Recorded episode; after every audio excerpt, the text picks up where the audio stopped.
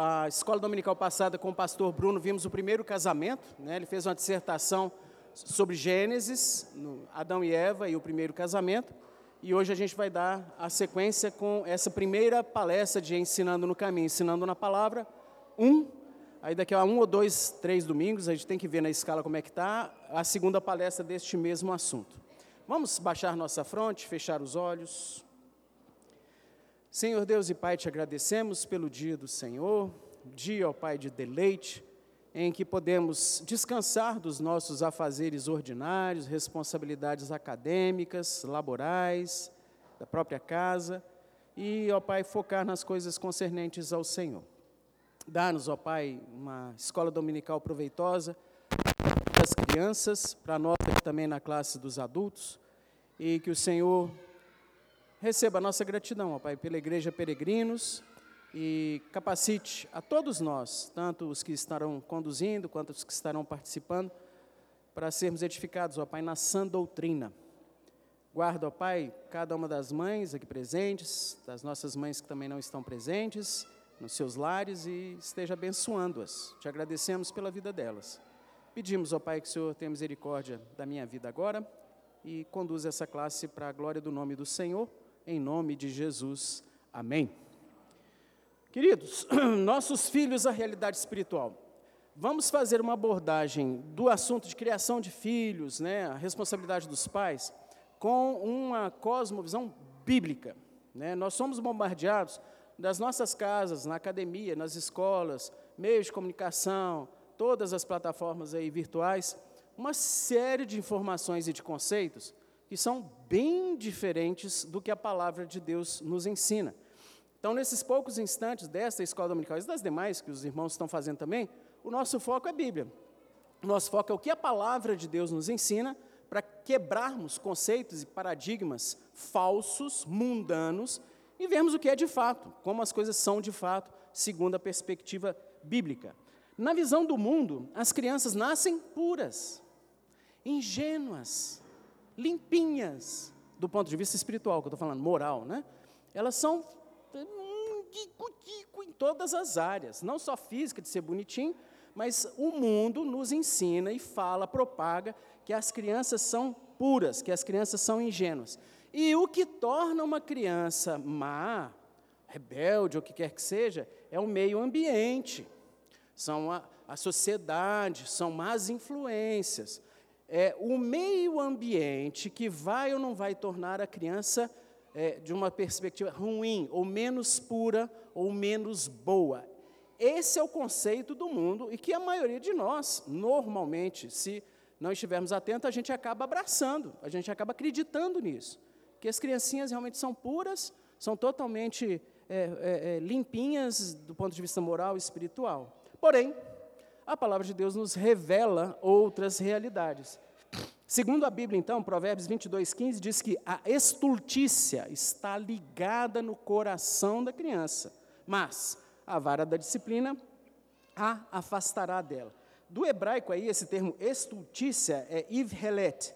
Significa o quê? Estultícia. O termo no, no, no provérbio às vezes é difícil de entender, mas tem os sinônimos, que é tolice, loucura, falta de senso. Toda criança nasce de fábrica, por causa da herança em Adão, dos nossos primeiros pais, com tolice, loucura, falta de senso no seu coração. O salmista Davi falou com revelação do Espírito Santo, e ele anotou: Eu nasci na iniquidade, e em pecado me concebeu minha mãe. Intraútero, pecador. Pecador. É um traço que nós herdamos de Adão somos pecadores desde a concepção. Espermatozoide não é pecador, é uma célula. Óvulo não é pecador, é outra célula. Ni que encontra os dois, havendo fecundação, zigoto, célula de célula, zigoto já é pecador. Concepcionistas, nós somos, nós entendemos que a herança pecaminosa, adâmica, já se manifesta intrauterino. A criança já é pecadora e o salmista Davi fala dessa propriedade ou dessa realidade. Eu nasci na iniquidade. Em pecado me concebeu minha mãe. Então, quando a mãe de Davi coabitou com o pai de Davi, foi concebido um Davizinho pecador, intraútero, tá? Paulo, na sua carta à igreja em Roma, capítulo 5, versículo 2, ele diz: Portanto, assim como por um só homem entrou o pecado no mundo, e pelo pecado a morte, morte, o sentido principal é separação, separação de nós e Deus, e um momento em que haverá separação entre nosso corpo e alma, morte. Assim também a morte passou a todos os homens, porque todos pecaram. Herança adâmica. Não se escapa. Todas as crianças, mesmo na concepção intraútero, saem de fábrica, já são produzidas com esse traço pecador, pecadora, pecador, pecadora, tá? A verdade bíblica é inquestionável, então, ainda que possa ser negada por muitos. Aqueles dentre nós aqui que já são pais ou tios, avós, avós, têm uma argumentação que é, é, é, é ou uma realidade que é inquestionável. Quantos dos seus sobrinhos, filhos, filhas, netos e netas, você ou os pais precisou ensinar a fazer pirraça? Quantos? A criança precisou ser ensinada a fazer pirraça? Ninguém, nenhuma. Já nasce sabendo. A criança nasce sabendo fazer pirraça. Você não precisa ensinar o pecado, ele brota. É igual respirar. Lembra dos filmes da década de 50, 60, 70? Ninguém lembra, porque ninguém era nascido, nem eu. Dava palmada na, no traseiro do menino, né? Ué, não existe isso, gente. Você tira do útero, ele ou ele chora. Não precisa você dar palmada. Minha assistente técnica. Você não precisa ensinar ele a respirar. Você não precisa ensinar a fazer pirraça. Você não precisa ensinar para a criança egoísmo já nasce de fábrica sabendo. Você tem que ensinar as veredas da justiça, que é totalmente diferente ao que vem do nosso coração. Você não precisa ensinar a criança, é meu, é meu. Todas já sabem fazer isso. Disputar o brinquedo e ser egoísta, não querendo dar para um, não querendo abrir mão do brinquedo. Os dois, os dois pecadorzinhos aqui, ó, os dois estão errados. Não importa quem pegou primeiro. Os dois estão querendo o copinho lá, tá, os dois errados. Um não abre mão e o outro quer tomar a força já nasce sabendo. Então, esta realidade da pecaminosidade dos nossos filhos, nós temos que incutir, nos apropriar disso, para saber como lidar com as feras, porque são pecadores. Se a gente vai negligenciar esta realidade espiritual, a gente vai errar, a gente vai tomar condutas pensando apenas em pragmatismo, em coisas que parecem dar certo. O único depois de Adão, que Adão nasceu com livre-arbítrio mesmo, Adão nasceu sem pecado. O único depois de Adão que nasceu nessa condição foi Cristo. Perfeitamente Deus, perfeitamente homem, mas sem pecado. E obedeceu perfeitamente aquele pacto das obras que Adão errou. Cristo obedeceu tudo, mas morreu no seu lugar. O único depois de Adão. A verdade espiritual, então, é que nossos filhos nascem aptos e propensos a se desviar do caminho, nascem aptos e propensos a pecar, a errar o alvo. E a nossa responsabilidade enquanto pais é colocá-los no caminho correto, no que se refere à palavra de Deus, às veredas da justiça. Para tanto, nós temos que colocar em prática aquilo que lemos, aprendemos, somos ensinados e vamos ensinar, fazer com que nossos filhos aprendam a palavra de Deus, as veredas da justiça. A palavra de Deus vai ensiná-lo todos os aspectos que ele necessita para a vida dele, com o próximo e com Deus suficiente e autoritativa. A palavra de Deus, queridos, não é exaustiva, ela é suficiente, inerrante e autoritativa. Suficiente para saber como tratar uma mulher, um outro homem, no emprego, na igreja, como se comportar, como se postar diante de Deus, mas não trata de assuntos específicos, mecânica. A palavra de Deus não fala de mecânica, ela não é exaustiva, ok? Mas nela, tudo que o seu filho precisa para a vida, ele vai encontrar. E você tem que se apropriar disso para avançar nesse ensinamento. Ensinar uma criança, cuidar, criar uma criança é muito mais do que Pavlov. Que raio de Pavlov que é isso? A maioria dos pais e dos educadores, o pessoal da academia, apronta a confusão desgramada entre os termos ensinar, criar, cuidar. Apronta uma tremenda confusão pegam esses três conceitos e jogam para uma prática pragmática que parece dar certo, que é condicionar. Confunde tudo. Desde que o bichinho se comporte bem, está dando certo. É uma aparência, né? Está tá se comportando bem, ele está né, fazendo o que se espera dele. E a questão espiritual vai para o espaço, não, não se fala de pecado, céu, inferno, Deus, pecaminosidade, arrependimento, não se fala disso, mas o bichinho comporta como quer. O que, que tem a ver isso, Pavlov? Então, o condicionamento clássico, chamado pavloviano, é condicionamento. É um processo que vai descrever a gênese ou início das modificações de alguns comportamentos com base nos efeitos de um binômio, de uma dupla, estímulo-resposta, estímulo-resposta. Sobre os organismos, né, aqueles que têm um sistema nervoso central, organismos mais desenvolvidos aí, ou mais aprimorados no sentido de complexidade. E essa psicologia da aprendizagem, aprendizagem ou comportamentalismo, também chamado de behaviorismo, por causa do behavior, né, o comportamento, ela foi inaugurada aí por Watson Ivan Pavlov, que é esse cara, ok, o Skinner. E o, a abordagem clássica desse Pavlov, que ficou mais famoso, foi com essa cadelinha que está vendo ali no slide.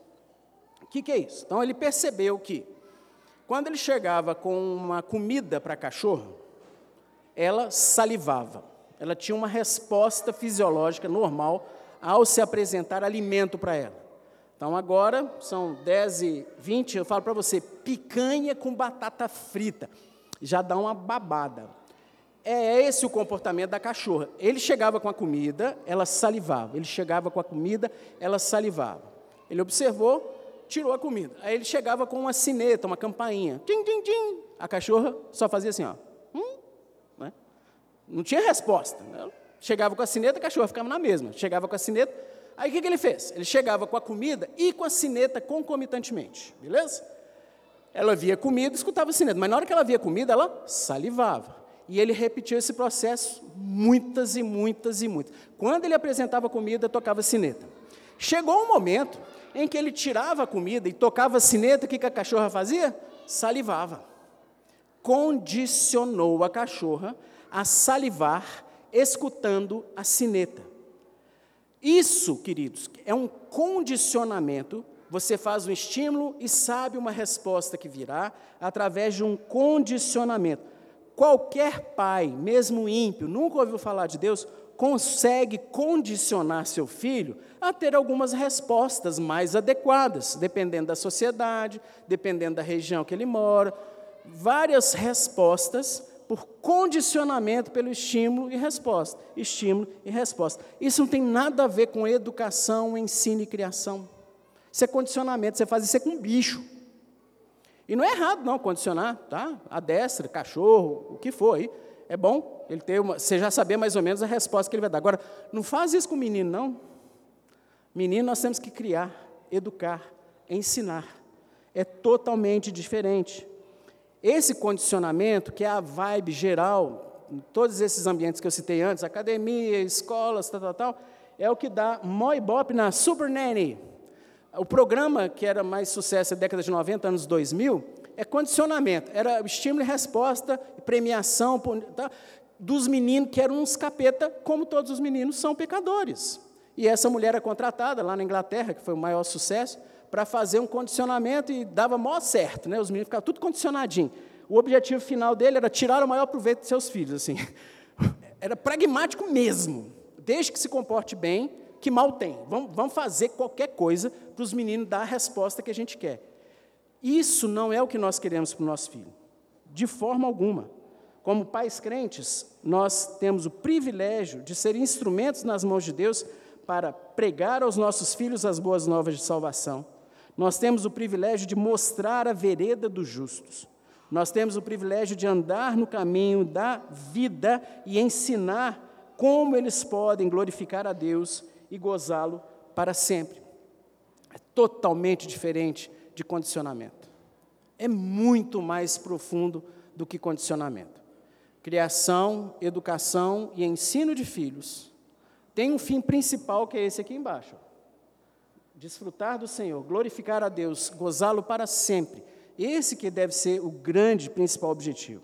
Nossos filhos devem entender que desde a mais tenra idade já existe o que é certo, existe o que é errado. O caminho correto apontado pela revelação à palavra de Deus e o caminho que é errado, que desagrada a Deus. Deve entender que o caminho errado, ou pecado, normalmente ocorre quando a gente segue a nossa vontade, o nosso coração, as inclinações naturais.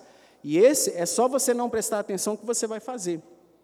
Lógico, queridos, que todos nós gostariam ou queremos que nossos filhos tenham alguma, algum sucesso acadêmico, profissional, sentimental. Isso não é errado, você desejar coisas que, aos olhos da sociedade, são boas. De forma alguma isso é errado, mas isso não pode ser o seu grande alvo. Ah, um emprego bom, ah, ganhar isso, ganhar. Não. O seu alvo tem que ser a vida eterna, e você não consegue alcançar isso, é Deus é que vai alcançar na vida dele, mas ele pode te usar como instrumento profícuo. Porque quem conhece melhor seu filho do que você? Ninguém, só Deus. Então prestar atenção nisso. Por quê? Que aproveitará o homem se ganhar o mundo inteiro e perder a sua alma? Ou o que dará o homem em troca da sua alma? Não vai valer de nada ser pós-doutor, bambambam, bam, bam, viajar para o exterior todo ano, ter o carro do ano trocado todo ano, ter isso, ter aquilo, se não se arrependeu, não tem um coração regenerado, na eternidade não vai levar nada disso, vai ficar tudo para trás. Traça vai correr, ladrão vai roubar e não vai levar nada. Então, colocar essa perspectiva, nossos filhos não devem ser condicionados, não devem ser adestrados, eles devem ser ensinados, pastoreados, evangelizados, ensinados e criados. Não se pode fazer separação entre essas coisas espirituais e as coisas do dia a dia. A nossa situação espiritual dos nossos filhos terão um impacto evidente em todas as áreas das vidas deles. Temos que lembrar, queridos, que esse período, principalmente da primeira, segunda e a pré-adolescência, é um período que passa muito rápido. A gente tem que ter na nossa mente a velocidade que esse período em que eles estão sob as nossas asas passa. Eu e alguns irmãos aqui que eu estou identificando com as cãs brancas, ou já sem cãs, sabemos dessa realidade. Eu estou com dois que já saíram de casa, né? Estou com duas flechas já disparadas. Gente, outro dia era dois bacurizinhos no colo, os gêmeos. Outro, outro dia, outro dia, ó, passou. A nossa expectativa de vida, da população brasileira, é em torno de expectativa média, tá? Média, 75 anos. É lógico, com cuidado, tendo algumas. Você prolonga isso aí tranquilamente, mas a média é uma média relativamente boa dentre os demais países em que a gente conhece. Normalmente, os nossos filhos ficam sobre a nossa asa ou debaixo do nosso teto até a conclusão aí de um ensino acadêmico, ou um ensino técnico, ou ensino universitário, conseguir uma outra atividade. Ordinariamente, na população brasileira, é de 20 a 25 anos, mais ou menos nisso. Igual eu falei, os meus saíram com 18. Né? A flecha foi disparada mais rapidamente, mas é, essa é a média. Ok. Supondo então que os primeiros filhos do casal venham numa idade até mais tardia, por exemplo, quando o casal tiver com 30, 35 anos é que teve o primeiro filho, mais tarde, né? O momento de bater as asas desse filho vai chegar quando esse casal tiver em torno aí de 50 anos, 55 anos. Gente, é, é uma faixa, é uma é, idade boa ainda de produção, de atividade laboral, acadêmica, na igreja, 50, 55, você tem muita coisa para fazer ainda. E os seus filhos já vão estar saindo do ninho. Então, esse período passageiro, rápido, é, tem que estar na sua cabeça, que fala assim, gente, o tempo está passando, o tempo está passando, daqui a pouco está tá saindo, e está mesmo. Só que o que torna um pouquinho mais grave essa verdade que eu falei dos 25 anos é o seguinte, Antes desse momento, por volta dos 16 anos, a sua dos filhos, né? a autonomia deles, a desenvoltura deles, a sua responsabilidade junto à sociedade, os seus conceitos, os valores fundamentais, normalmente já estão bem desenvolvidos. O que o pai pode contribuir, a mãe pode contribuir, nessa faixa aí já está dando, já dá um alicerce bem estruturado, né? do que caminho a seguir, quais os desejos, quais os posicionamentos, as cosmovisões. E como marido e mulher, nós ainda vamos ter muito, muitos anos aí pela frente, né? Os nossos dias de estar com nossos filhos terão passado e a gente vai ficar com a saudade do tempo em que todo dia. Passou. Passou. Passa rápido. Passa muito rápido. E aí, uma grande oportunidade realmente terá passado. Lógico que quem é pai sempre o será, quem é mãe sempre o será, mas não é mais a marcação homem a homem. É uma marcação mais distante, são conselhos mais esporádicos, tem que haver a situação para poder conversar, tem que marcar o horário de fazer a videochamada, às vezes o horário que você pode, os meninos não podem. Essa vai ser a nova realidade.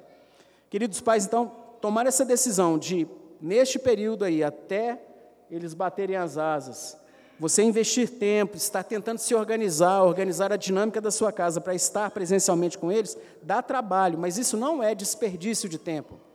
Né, vemos algumas mães aqui na Peregrinos, principalmente muitas, que abrem mão de avançar numa carreira tal para estar com as filhas. Isso não é desperdício de recursos, perder recursos. É saber que vai investir um negócio maravilhoso que é a vida dos seus filhos e depois, quando baterem as asas, retoma o que quer que seja, avança no desenvolvimento de projetos, áreas. Isso aí, queridos, é uma cosmovisão bíblica. São tempos preciosos, passageiros em que a gente vai poder cuidar, aprimorar, desenvolver as flechas que Deus nos deu, né? Esta realidade o salmista coloca de uma forma maravilhosa no Salmo 127. Herança do Senhor são os filhos. O fruto do ventre, o seu galardão, são como flechas na mão do guerreiro, assim os filhos da mocidade. É muito legal esse salmo e algumas realidades que ele fala aqui. Olha só que interessante. Herança do Senhor são os filhos.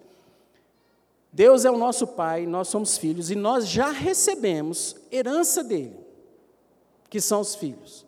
O outro termo desse presente que o salmista usa é galardão. A gente normalmente acha que o galardão vai ser só na eternidade, né? Quando a gente morrer, oh, mas já tem um galardão na presente vida. Filho. Gente, é do capeta essa visão de quem tem mais de um, dois filhos é doido. Isso é satânico. E entrou na igreja, entrou na nossa sociedade. Quando aparece uma mãe, eu lembro da Renata, não sei se era três ou quatro filhos, quando a gente estava andando no shopping, aí teve uma senhora que aproximou, ô oh, coitada, ô oh, coitada, porque tinha quatro filhos. Essa é a visão do mundo. Queridos, crianças são uma bênção. O pessoal usou aqui na Peregrinos, né, que a gente tem muitas famílias com muitos filhos. Queridos, isso é bênção. Bênção, não escute essa conversa fiada de que é tudo doido, não tem responsabilidade, não sei. herança do Senhor. Bênção. Não há negligência e responsabilidade. Nós confiamos na provisão do Senhor, mas nós, pais, homens, arregaçam a manga e vão trabalhar, e vão se afadigar. E conta com a igreja que vai ajudar também. Então, temos que retomar a verdade espiritual e acabar com essa conversa fiada do mundo que está entrando em muitas igrejas e muitas presbiterianas também. Filhos são herança, filhos são galardão, filhos são bênção e filhos são flechas. Por que, que o salmista foi chamar filho de flecha? É maravilhoso. a coisa, fala de uma mãe ou de um pai, a coisa mais importante da minha vida depois de Deus são meus filhos. Errado. Errado. Não é bíblico. A coisa mais importante na minha vida, de pessoa, né? A pessoa mais importante na minha vida depois de Deus é minha esposa. A pessoa mais importante na vida da minha esposa depois de Deus tem que ser o marido. Porque vai estar comigo até a morte, ou até que Jesus volte. Filhos são flechas. Vão ser soltos, disparados para o alvo, para o prêmio, para soberana vocação, estatura de varão perfeito, imagem de Cristo. Você vai ter um período de uns 15, 16, 17, 18, 20, 25, sei lá quantos anos, para pegar a flecha, apontar a ponta dela, ver se a vara está boa, olhar o alinhamento das penas, ok? Botar o que você tiver que botar, olhar a corda do seu arco, botar essa flecha no seu, na sua corda do arco, tensionar, mirar. Isso aí você vai demorar uns 18, 20 anos. E soltar. Você não cria filho para ficar com você, não. Você cria filho para a glória de Deus. Filho é flecha. Filho é para ser disparado. O filho não é seu, o filho é de Deus, ele botou você para tomar conta. A flecha é para o alvo, o flecha é para glorificar o nome do Senhor, e nós temos que incutir isso. Filho não é para você se realizar, filho é para a glória de Deus. Ah, mas eu fico feliz. Glória a Deus que você fica feliz de estar apontando seu filho para o alvo. Ótimo, não há nenhum problema nisso. Mas filho é flecha, você vai disparar para a glória de Deus. Mira, faz força, prepara e solta e confia no Senhor. Não tem, não tem como você pegar e fincar no não. Isso aí é com a soberania de Deus, cada um no seu processo de santificação, inclusive os seus filhos. Mas os pais são os que preparam e soltam essas flechas, a herança do Senhor. Voltando lá à infância, queridos, é um período muito especial. Os pais devem se lembrar da excepcional capacidade que os filhos têm de absorção de informação. São esponjas são esponjinhas. Então, leia a palavra, cante a palavra, ore, fale de histórias bíblicas e leia livros bíblicos de forma sequenciada também. Liberte-se só das historinhas bíblicas morais e comece a ler história da Bíblia com seu filho. Ah, mas é muito pequenininho, não vai entender. É a espada do Espírito, gente. Transcende a questão apenas intelectual. Avança para a questão espiritual. Espada do Espírito entra onde quiser e faz o estrago que quiser. Estrago no bom sentido, né? Faz o efeito que tiver que fazer. Por quê? Antes de nos convertermos, a nossa situação espiritual era de cadáveres. A gente não tinha olhos espirituais para ver, não tínhamos ouvidos espirituais para ouvir, e ainda assim a espada entrou e nós nos arrependemos. A mesma coisa com nossos filhos. Que idade que ele vai poder ouvir a palavra? Não cabe a você julgar. O que você sabe é que intraútero ele é pecador, não é pecador? E a fé vem pelo ouvir. Ouvir o quê? A palavra de Cristo. O que você tem que fazer? Palavra de Cristo. Aproveita toda e qualquer oportunidade, aproveitando essa capacidade que eles têm de absorver as informações, as orientações. O provérbio 22, 6, que é o meu preferido dos provérbios, diz: ensina a criança no caminho que deve andar. Ensina a criança no caminho que deve andar. E ainda quando for velho, não se desviará dele. A verdade espiritual desse provérbio é que esses valores, conceitos, preceitos e ensinamentos da infância vão ser levados pela vida afora do seu filho. Mas essa educação das crianças, ela é opcional? Eu sou um pai crente, uma mãe crente e tal, eu vou escolher se eu vou querer ou não vou? Vamos ver. Voltando, né, o mesmo provérbio. Ensina a criança no caminho que deve andar e ainda quando for velho, não se desviará. Efésios 6, 4. Vós, pais, não provoqueis vossos filhos a ira, mas criai-os na disciplina e na admoestação do Senhor. Então, será que a educação, que a criação é opcional? Definitivamente não é opcional. Aqui a gente tem dois imperativos: ensinai, criai. Você tem essa responsabilidade enquanto pai, enquanto mãe. Você não vai delegar a terceiros essa responsabilidade fundamental. Você pode ter ajuda pontual? Pode, não há problema, mas a responsabilidade, quem deveria se ocupar, se organizar para estar disponível, para exercer essa função a maior parte do tempo, é você. Ah, mas a questão espiritual é da igreja. Não é, não. Responsabilidade espiritual de doutrinar seus filhos, evangelizar seus filhos, primordialmente é sua, é da sua esposa, é do seu marido, não é da igreja. A igreja é uma bênção que pode ser útil, pode te ajudar nesse processo e nessa responsabilidade. Mas você não tem a opção de se privar, de fugir dessa responsabilidade, do contrário, você vai objetivamente estar desobedecendo à vontade clara do Senhor expressa nas Escrituras. Ore Peça a Deus que te abra os olhos, que você reconheça tempos que você está gastando com outras coisas, a fazeres que não seriam necessários, coisas que estão ocupando seu dia a dia e que você não está tendo tempo para os seus filhos. Organize-se. Organize-se. E os benefícios de você tentar essa obediência, Deus te capacitando? Provérbios 6, 23, porque o mandamento é lâmpada e a instrução luz e as repreensões da disciplina são o caminho da vida. Então, nós vamos ter a maravilhosa oportunidade de ensinar os, ensinar os nossos filhos o caminho da vida.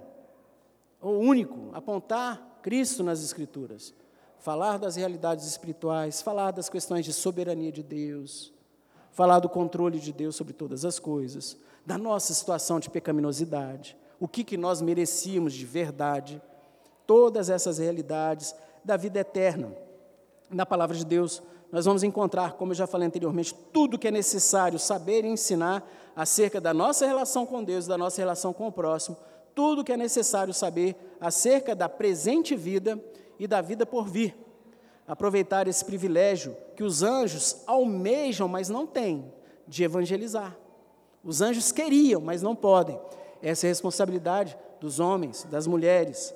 Falar das veredas espirituais, falar dessas verdades, sendo um instrumento para que os nossos filhos de fato conheçam o verdadeiro autor e consumador da fé, apresentar para eles o nosso Deus. Temos à nossa disposição, queridos, aí o manual do fabricante, que aborda todas as áreas da nossa vida. É um tesouro que nós temos, que está ao alcance das mãos, porém, quão frequentemente nós o negligenciamos e ficamos nos apoiando em conceitos, ensinamentos da academia, dos livros, da televisão, dos meios, das veículos, WhatsApp, Instagram, Facebook, o que for. E temos que retornar para esse tesouro precioso que é a palavra de Deus. Nesse tópico aí dos benefícios ainda, vamos voltar ao provérbio 22, 6. Ensina a criança no caminho que deve andar, e ainda quando for velho, não se desviará dele. Uma explicação extremamente importante, tá? Este provérbio, querido, não fornece uma fórmula infalível de conversão de filhos. Não é isso que o provérbio está dizendo, ok? A Bíblia é muito clara no que se refere a eleição e predestinação. Romanos 9, 15 e 16 diz: O Senhor falando, terei misericórdia de quem me aprouver ter misericórdia, compadecer-me-ei de quem me aprouver ter compaixão. Assim, pois, não depende de quem quer ou de quem corre, mas de Deus usar da sua misericórdia. Então, conversão de filho é ele e Deus. O que o provérbio ensina é que aqueles valores, conceitos, preceitos que você ensina à criança vão ser levados para ele pela vida fora. Todas essas verdades espirituais e a cosmovisão bíblica, ainda que o seu filho não seja eleito, vão acompanhá-lo na sua idade adulta. Ele será preservado de umas situações, de várias situações ruins, ele será preservado da espada do magistrado, ele será preservado de más escolhas, e isso é, de alguma forma, uma bênção para a vida dele, na presente na terra. Se ele vai ser salvo ou não, é ele com Deus. Você fez o que você tinha que fazer, lançou as sementes no solo, ora por ele todo dia e vai continuar orando por ele todo dia. E se vai se converter ou não é ele e Deus. Encontrou com ele de novo? Evangelho de novo, se ele ainda não se arrependeu dos seus pecados. Mas a responsabilidade primordial, pai, mãe, ou aquele que é, tem a responsabilidade, a guarda do filho. É inquestionável, como eu mencionei anteriormente, a instrumentalidade dos pais nesse evangelismo dos filhos. Mas a gente tem que descansar na palavra de Deus em Efésios 2, 8 e 9, que fala que pela graça nós somos salvos, mediante a fé. Isto não vem de vós, é dom de Deus, não de obras, para que ninguém se glorie. Essa passagem que diz, tem que te dar tranquilidade, tem que confortar seu coração. Você tem que confiar na soberania de Deus. Será salvo todo aquele que ele elegeu. E você vai orar, você vai orar, e você vai pregar, e você vai pregar. Lembrando que a fé vem pela pregação, e a pregação pela palavra de Cristo. Ah, salva meu filho, salva meu filho, salva meu filho, e você está se furtando de apresentar novamente o Evangelho da Graça para ele, está errado, tem alguma coisa errada. Você tem que orar, mas tem que agir. Né? Convida, leva, apresenta, oferece livros, literatura, palavra de Deus, está no café, está no almoço, está no jantar, o filho já cresceu. Aproveita toda a oportunidade para apresentar o Evangelho da Graça para ele, porque a fé Vem pelo ouvir, ouvir a palavra de Cristo. Ok? Converte, converte, converte. E você não está usando a oportunidade, sempre temos que ter a palavra de Deus em foco. E um instrumento, queridos, imprescindível, que a gente está indo para os finalmente, que muitas famílias têm perdido, negligenciado, se furtado de exercer para esses frutos todos, para essa criação, ensino e educação, é o culto familiar. Era uma prática extremamente comum nas, igrejas, nas famílias cristãs, famílias bíblicas, principalmente de herança reformada. Porém, com o passar do tempo, a, a, nossa dinâmica social aí, dessa correria do dia a dia, tudo é todo mundo muito corrido, né? Tem horário para isso, horário para aquilo, tal e coisa. E acaba que este momento em família foi se perdendo ao longo do tempo.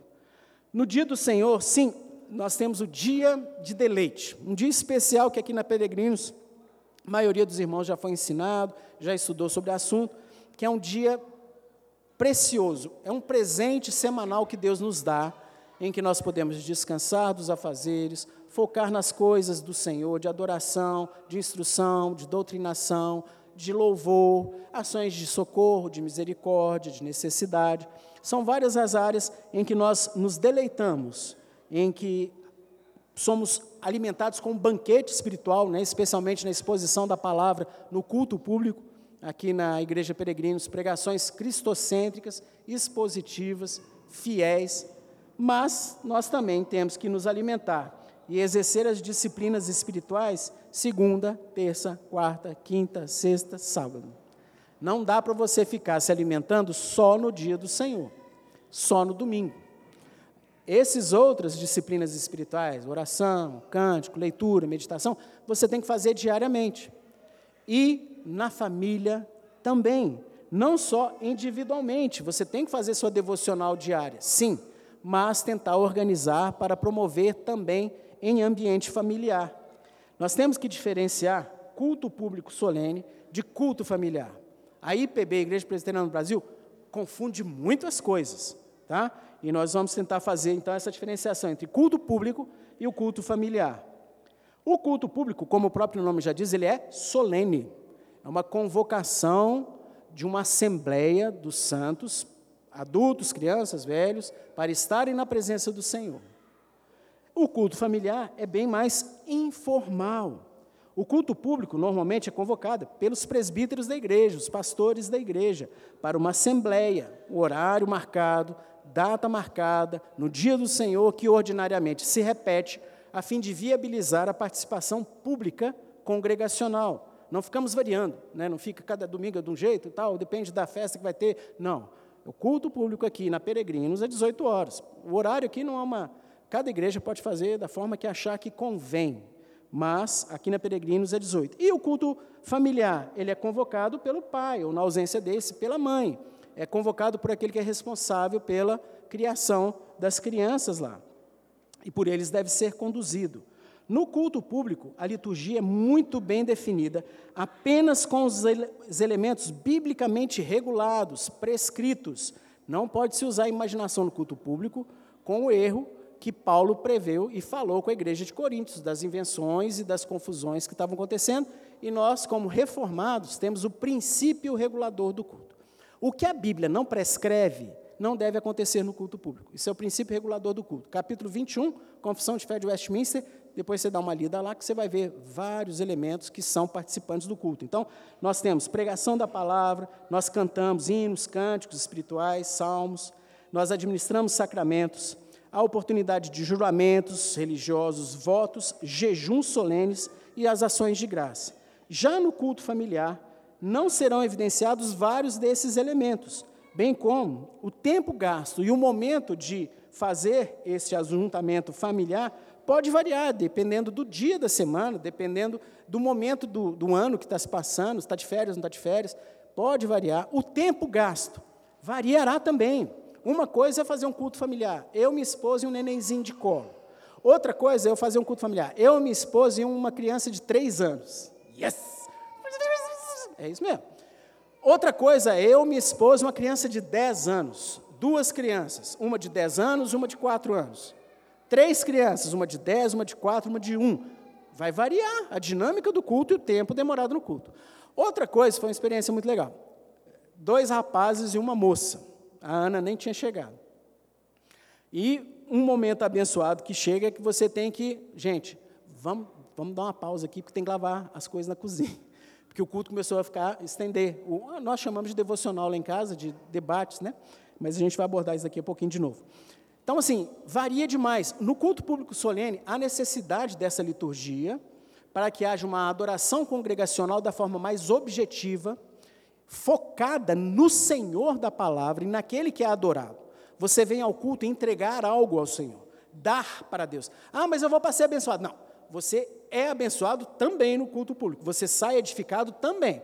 Você sai nutrido. Mas o objetivo principal sempre é a adoração ao Senhor. Beleza? Nós temos que ter essa mentalidade. E no culto familiar, da mesma forma, de uma forma mais singela, mais, mais íntima, mas o objetivo tem que ser esse, só que com essa facilidade de, é, ou melhor, simplicidade de elementos que não vão ser é, aplicados em todo o culto familiar. Beleza? A gente teve a bênção de conhecer uma, uma família é, de missionários canadenses, lá em 2004, 2000 e tanto. E ficamos na casa desses irmãos, e foi uma bênção ver que nas refeições eles chegavam, sentavam numa mesona de madeira, e ao final da refeição abria essa mesona de madeira, que tinha umas gavetas, e tiravam bíblias de dentro, e em todas as refeições se fazia um culto familiar. Né? Então sentava-se a família em volta da mesa, e se fazia um culto familiar com as Bíblias tal. Outro que eu conheci foi um missionário holandês, o pastor Francis Leonard. Alguns de vocês conhecem. Eu fiquei na casa dele lá em Viçosa, e mesmo esquema, não tinha gaveta na mesa não, mas terminou um almoço, todos abriram Bíblias e foi feita uma devocional rápida. Aí você fala, ah, não, César, então acabou, sua, sua amostra estatística está absolutamente tendenciosa. É gringo que faz esse negócio de culto familiar. Você falou um canadense holandês. Eu sou brasileiro, tem nada a ver com isso. Vamos ver? Salmo 128, 3. Tua esposa, no interior da tua casa, será como uma videira frutífera, teus filhos como rebentos da oliveira, à roda da tua mesa. Então, a mesa da família cristã é uma maravilhosa oportunidade para você ensinar as crianças no caminho, e esse, essa realidade e esse ensinamento transcende qualquer aspecto cultural. Pode fazer isso no Canadá, pode fazer na Holanda, pode fazer no Brasil. E é um preceito aqui daquele que teme ao Senhor. Salmo 128. Um homem bem-aventurado. Tente resgatar, querido, no seu dia a dia, alguma refeição em família. Faça esse esforço. Principalmente as senhoras, mães que têm essa administração, e tenta resgatar em algum momento do dia refeição em família. Queridos, a vibe é muito tranquila para a gente parar de fazer isso tudo vai ser desculpa. E desculpas absolutamente legítimas, de responsabilidade, coisa que tem que fazer, coisa que tem que cuidar, tem que pagar, tem que sair, tem que ter. E acaba passando, batido, este momento de se sentar à roda da mesa, em família, agradecer o alimento, banquetear-se com o alimento e fazer uma devocional em família. Tudo vai cooperar para não dar certo. E a família vai conduzindo, vai tocando isso numa boa, e muitas vezes não sente falta, assim mas tem que fazer. Organize-se, organize-se. Do ponto de vista prático, então, não há uma idade para o início desse culto familiar, tá? É, ih, vou ter que usar aqui.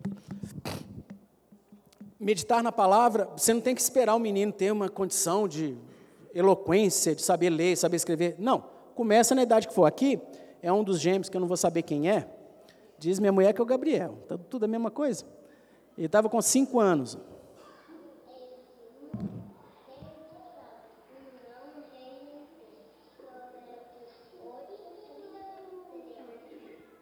Então, Provérbios 8, 33. Aqui é o outro. Cadê o outro gêmeo? Esse é o outro gêmeo.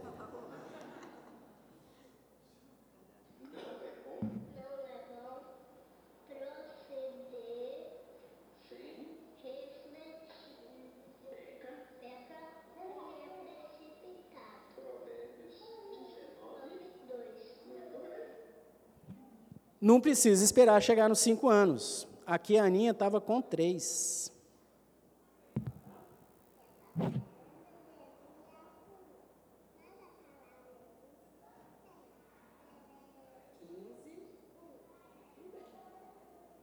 E assim vai. Então, incutindo neles, né, desde a mais tenra infância, ensinando a palavra, meditando na palavra, repetindo a palavra, vou dar para vocês algumas dicas que a gente fazia na nossa casa e que a gente entende que é bem legal. Aproveitar sempre as refeições em família ao redor da mesa e ao final das refeições, pega a Bíblia e vai ler. Leia sequenciadamente algum dos livros da Bíblia. É, pode começar de Gênesis, não tem problema nenhum, tá? Não precisa a gente fazer uma exegese do texto, fazer, mas poucos versículos e o papai, se possível, tenta dar uma lida antes para saber do que se tratará. Vai vir algumas perguntas, se o pai não souber responder, fala assim: filho, não sei, amanhã eu tento te dar uma resposta. Sem problema, gente. Pai não tem que ser teólogo, não. Mãe não tem que ser teóloga, não. Tá? É uma coisa singela, de leitura da palavra mesmo, para que esteja sendo repetida, inculcada, e algumas perguntas que as crianças farão vai te provocar a estudar. Avançar um pouquinho mais, sair da sua zona de conforto, de só ler, e avançar um pouquinho mais, né? Leitura bíblica, então, sequenciada, de poucos versos, numa linguagem acessível. Você vai poder traduzir para um português mais simples aquilo que você está lendo num português mais elaborado. Simples assim. Essa exegese é suficiente para a instrução do seu filho. Perguntas e respostas cada vez mais elaboradas, com uma progressividade cada vez maior. Neném lactente não vai fazer nenhuma pergunta, pode ficar tranquilo. Tá? Criança amamentando, não vai te fazer pergunta. Só que isso vai amadurecendo, vai crescendo. E você, quando está lá, dois aninhos, né, você vai fazer perguntas para provocar, para instigar. E com o passar do tempo você vai ver, vai vir cada pombo sem asa, em idades bem precoces, viu? Vai fazer umas perguntas que vai te enquadrar. Isso é uma bênção. Você vai falar, ó, não sei, ou então, papai, acha que é isso aqui, vamos ver na Bíblia. Ó, a Bíblia confirma, é isso mesmo, aqui nos comentários e tal. Você vai se desdobrando para avançar nisso. Outra sugestão, que pode ser é, alternativa, então, associada a essa leitura sequenciada, seria o livro de Provérbios. Né? Eu sempre faço essa propaganda. Queridos, livro de Provérbios são 31 capítulos. Hoje, lá em casa, na hora do almoço, nós vamos ler o Evangelho de João, a gente está lendo de novo sequenciadamente, e vamos ler o capítulo 14, um dos versículos de Provérbios 14, nós vamos ler com a Aninha, né? principalmente Provérbio, porque é muito fácil entendimento, muito fácil aplicação, com uma linguagem que dá para ser traduzida de uma leitura bem simples também. E assim, é muito fácil memorizar. Então, a gente lê com ela, repete com ela, ela vai tentar falar sozinha e nesse processo de memorização. Qual que é a pegadinha aí que é maravilhosa? São só 31. Mês que vem vai começar tudo de novo. Ou seja, os mesmos provérbios. Vai chegar um momento que vai saber de cor. Ah, vai. E vai chegar um momento que vai começar a aplicar no dia a dia da família. Você fala uma palavra mais exacerbada tal, a resposta branda desvia o furor, mas a palavra dura suscita ira. E vai te falar provérbios aplicando de forma perfeita para uma determinada situação da sua família. Você pode cantar um cântico, um hino, um salmo, cantar um provérbio. Né? Aqui na escola dominical já são, acho que a gente musicou 12 provérbios e já está usando aqui na escolinha dominical. Bota uma melodia, uma das formas mais fáceis da criança decorar um trecho das Escrituras é você cantando aquele trecho das Escrituras. E assim nós fazemos. São apenas sugestões, queridos, bem singelas, muito simples, mas que a gente entende ser uma bênção. E no finalzinho aqui, ó, calma, tá? Você não precisa estar iniciando culto familiar todos os dias da sua semana. Ah, não fazia, César, vai ficar complicado. Não tem problema. Começa com um dia, tenta pegar. Não, sendo o dia do Senhor, tá? Dia do Senhor já é o dia da feira da alma, o dia que a gente está aqui na igreja. Pega um outro dia da semana, tenta aplicar. Família se reúne um determinado horário, ou na refeição ou não, mas tenta fazer. Viu a dinâmica, determina quantos minutinhos lá você acha que é necessário Semana seguinte, tenta botar mais um dia, e assim vai, para tentar estender isso no que for possível, o maior número de dias que for possível. Aos senhores pais, aí caberá então o papel de animar, motivar de forma amorosa. Às vezes haverá resistência, ah, mas tem que fazer, tem que fazer. E o pai tem que insistir, porque a tendência natural vai ser não fazer. Vai ter, vai ter resistência. É difícil, é difícil, mas fortalecer as mães, viabilizar e auxiliar, não desanimar nas atividades do lar que possam suplantar, suplementar, falar que é impossível, não vai dar tempo mesmo. A mãe tem que ajudar, lembrando que as refeições, então, são uma excelente dica de fazer. Ah, vai ter que pôr mesa, vai ter que tirar mesa, bota todo mundo para ajudar. Maridão vai ter que ajudar também. O neném está no colo, então só o marido e a mulher. Bota ele no, no bebê conforto e os dois vão, vão se virar, tá? E os filhos têm que participar, procurar com atenção e disposição. Fechando então, queridos, a verdade é que até uma determinada, determinada idade você vai ter a oportunidade de forjar o caráter, auxiliar na construção da sua cosmovisão, instruir seu filho nos caminhos do Senhor de uma forma vivencial. Porém, quando ele entrar na adolescência, mocidade, essa responsabilidade, ou essa possibilidade, perdão, vai cair bastante. Já vai ser uma pessoa relativamente formada. Lembre-se que este momento de pastoreio de tempo integral, da presença dos seus filhos o dia inteiro com você, passa, é muito fugaz. Obviamente que nunca é tarde para você iniciar, mas organize-se a fim de que durante os preciosos dias, especialmente da infância do seu filho, a sua presença como pai, como mãe, seja o mais constante possível. Tente se organizar nesse sentido para aproveitar.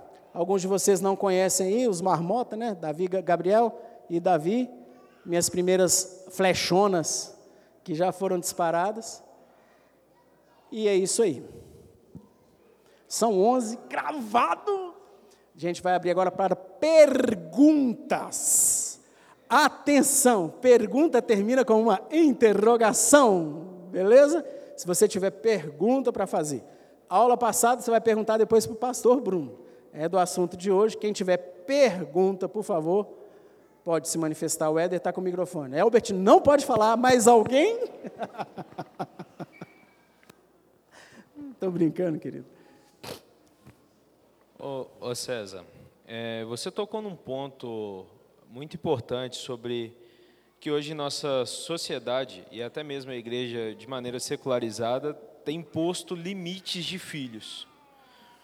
Porém, eu queria entender melhor essa questão quando se diz algumas aqui na igreja nós temos famílias muito abençoadas e provavelmente têm suas rotinas e tem outras que têm uma rotina um pouco mais diferente, distinta da outra.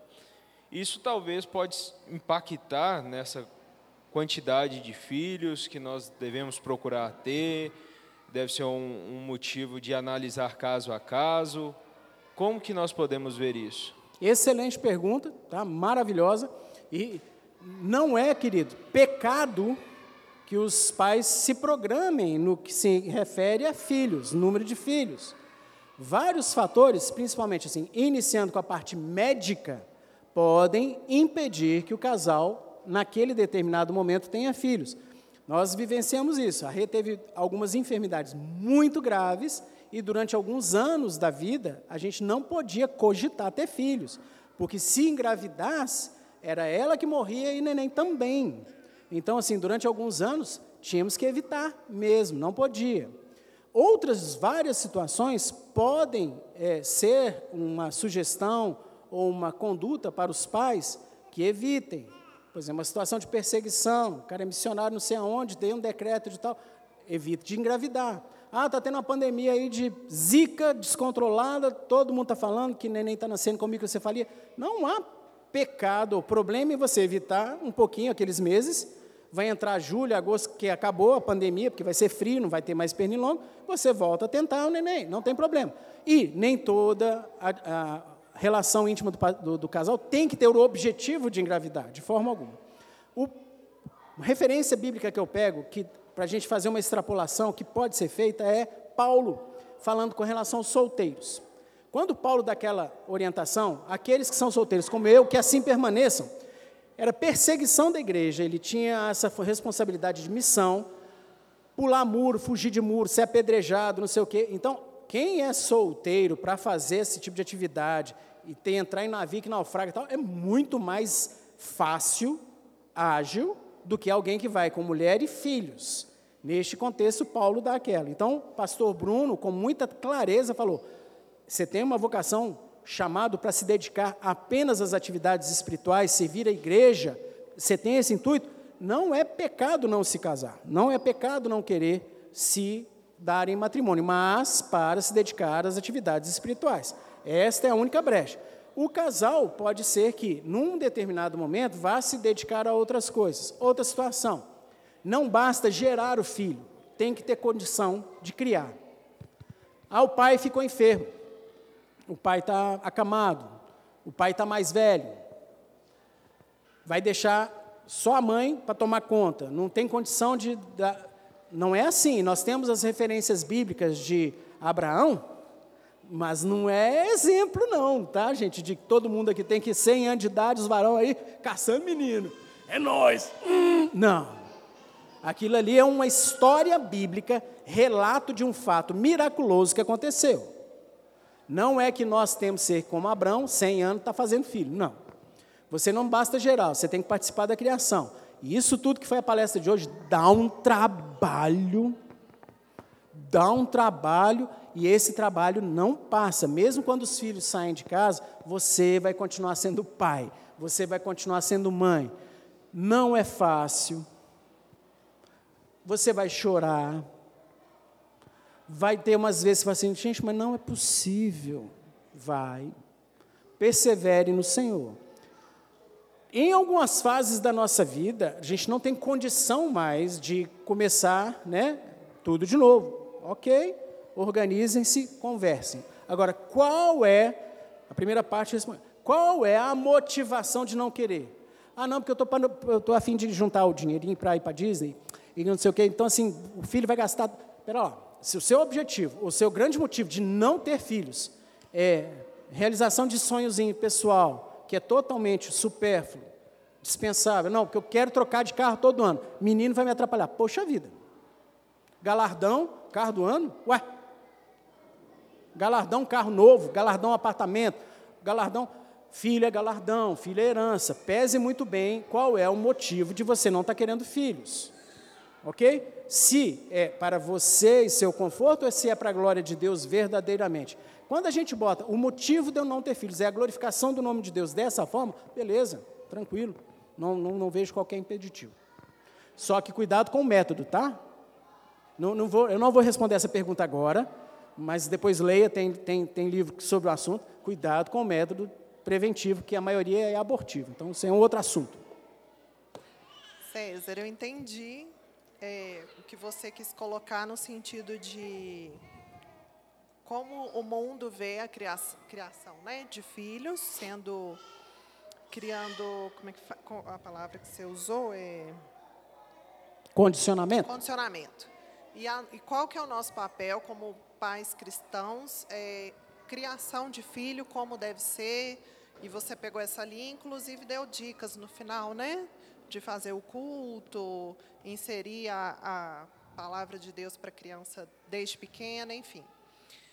É, mas como não foi colocado, eu queria saber a sua opinião sobre a gente ter essa base de como criar os nossos filhos segundo a palavra de Deus, mas também tendo ferramentas do mundo, no sentido de comportamental para você entender comportamentos da criança, saber como é, atuar em determinadas situações, a gente também usar algumas ferramentas é, que o mundo e com pessoas sérias, é, profissionais, a ciência, inclusive, proporciona para a gente. Excelente pergunta. Joyce faz uma colocação maravilhosa. Tudo, então, que o mundo oferece, está tudo... Não presta? Não, de forma alguma. Mas, tudo que a gente for usar de acessos, tecnologias, é, técnicas do mundo, tem que passar na peneira da palavra de Deus, porque muitas coisas vão ser contrárias, literalmente contrárias à palavra de Deus. Então nós temos que fazer essa peneira, né? É, eu vou, a extrapolação que eu vou fazer, por exemplo, lá em casa, nós fazemos educação domiciliar com abordagem clássica, né? educação cristã clássica. E existe, bombando no Brasil, educação clássica, tudo quanto é canto, educação clássica, os clássicos, Homero, Ilíada, e pá. Mas não é assim, Ctrl-C, Ctrl-V. Eu vou pegar o que é clássico, peneirar na palavra de Deus e dar para o meu filho apenas aquilo que passou na peneira.